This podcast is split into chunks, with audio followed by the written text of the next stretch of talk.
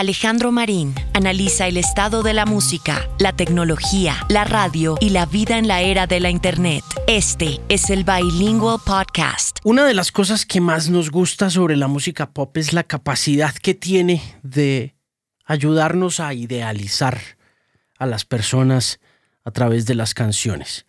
No solamente las personas a quienes les dedicamos esas canciones, sino las que hacen esas canciones creo que es una de las cosas que más me gustan de la música pop. Esa posibilidad que nos da de imaginarnos como que esa gente que hace esas canciones son de otro planeta. Pero la realidad del tema es que no lo son. Son tan humanos como nosotros. Nacen, crecen, se reproducen y se mueren. Pero muchos dejan canciones y ese legado es la gran frontera, la gran tierra prometida de la idealización. Cuando idealizamos a la gente que hace las canciones de pop, nos enamoramos de esas personas. Y es curioso cómo la imagen juega un papel importante en esa capacidad de idealizar el sonido, ¿no? Sobre todo con la música que sucedió en la década de los 80, de donde sale la explosión del New Wave y de donde sale Depeche Mode, cuyo fundador Andy Fletcher falleció esta semana a la edad de 60 años. No sabemos exactamente de qué falleció, pero en general podemos decir que es una pérdida devastadora para la música. Y sobre todo para quienes disfrutamos de la música a finales de la década de los 80 que se venía haciendo con el espíritu de la década de los 70. Una música innovadora, disruptiva, que desafiaba todos los conceptos y prejuicios que ya había establecido el rock and roll. La llamamos la música alternativa. En alguna ocasión, en una conversación que tuve con el crítico norteamericano Bob Lefsetz, me decía que una de las razones por las que la música alternativa alcanzó su estatus de gloria reconocimiento y fama en los Estados Unidos fue precisamente por una canción de Depeche Mode que se metió en las corrientes comerciales de la música rock a través de la emisora K-Rock en Los Ángeles. Fue, si no estoy mal, Just Can't Get Enough, la primera canción que tenía teclados y que entraba a una programación regular de una emisora de rock. Obvio había teclados sucediendo. Esos teclados le pertenecían al mundo de lo progresivo. Ya había gente muy inquieta con el tema de los teclados en el rock, como Pete Townsend de The Who, quien había hecho Baba O'Reilly. Estaba, por supuesto, Yes con Rick Wakeman. Pero yo creo que nadie había hecho música lo suficientemente sencilla como era el rock and roll, como para meterle entre las venas de la cultura popular a través de la radio. Y hubo dos canciones que lograron eso. Una de ellas fue Tainted Love de Soft Cell, que estaba inspirada en una vieja canción de RB de 1962 de una mujer llamada Gloria Jones, y que junto a Just Can't Get Enough de Depeche Mode lograron hacer esto que estoy contando, y es transgredir las barreras de el que ya era un hermético y difícil mundo, el mundo del rock, para meterse a la cultura comercial. Creo que esa es la gran razón por la cual Depeche Mode es tan importante. Por haber logrado tumbar esos muros con tanta contundencia. Pero también con la ayuda de la imagen. Ya había, por supuesto, cualquier cantidad de músicos haciendo New Wave en aquel momento, ¿no?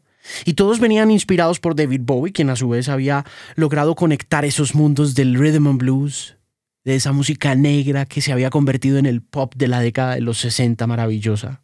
Así que muchos de ellos venían inspirados por ese Bowie que había hecho su escuela de rock, que había tenido guitarristas muy buenos de rock, como Mick Ronson, pero que se había abierto a otras posibilidades y a otros instrumentos que le habían dado sonoridades muy interesantes.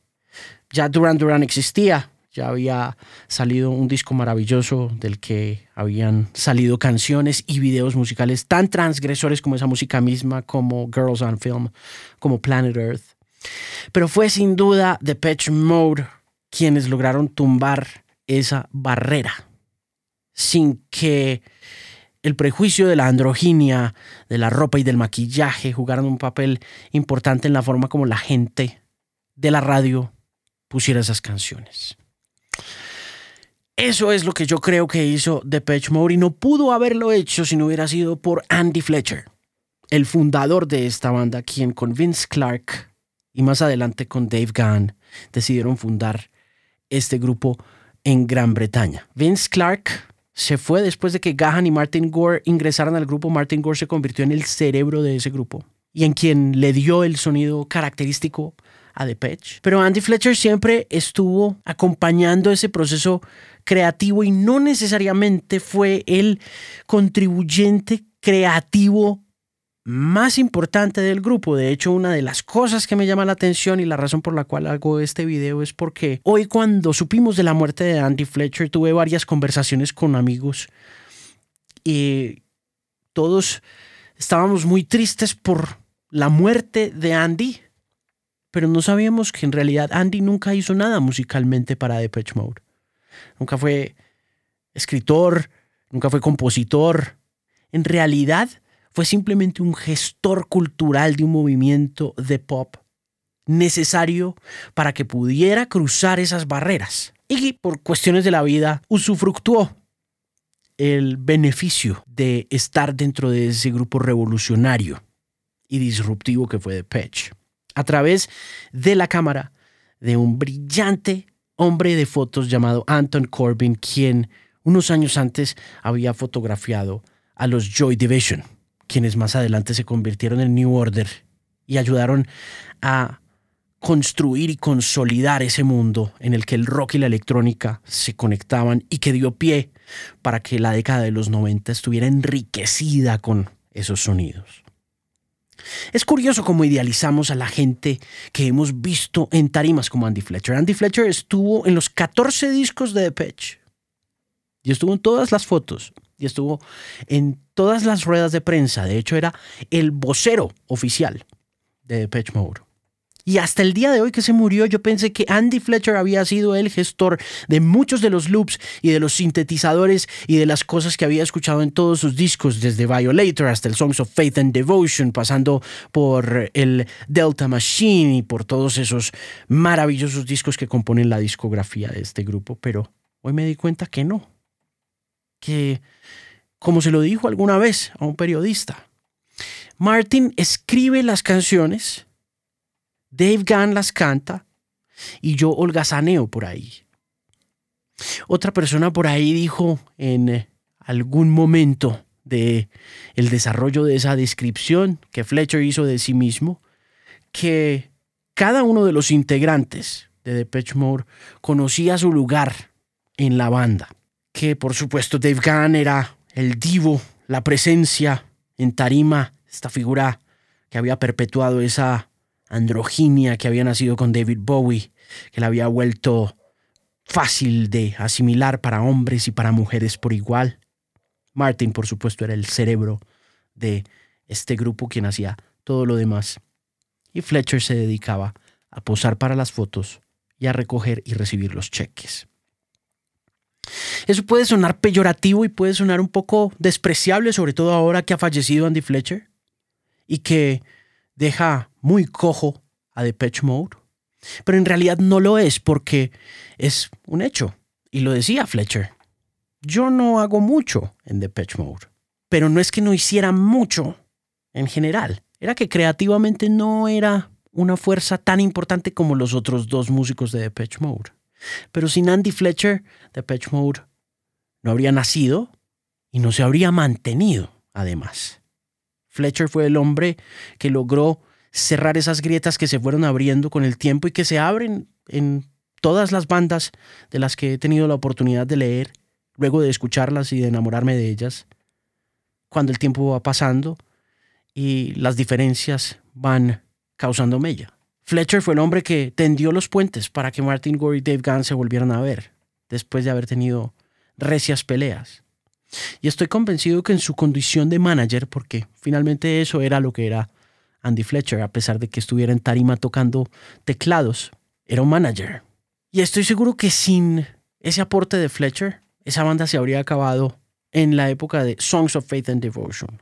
Que creo yo y siento yo, y los fans pueden corroborarlo o corregirlo, fue la época más difícil para Depeche Mode. Por la oscuridad que se alcanza a sentir en esas canciones como I Feel You, como Condemnation, como Walking in My Shoes, y que continuaron el camino del grupo. Es curioso cómo idealizamos a la gente en el pop. Hasta el día de hoy yo pensaba que Andy Fletcher era el que hacía esos teclados de los que me había enamorado, de esa música que dio pie al fenómeno del rock alternativo.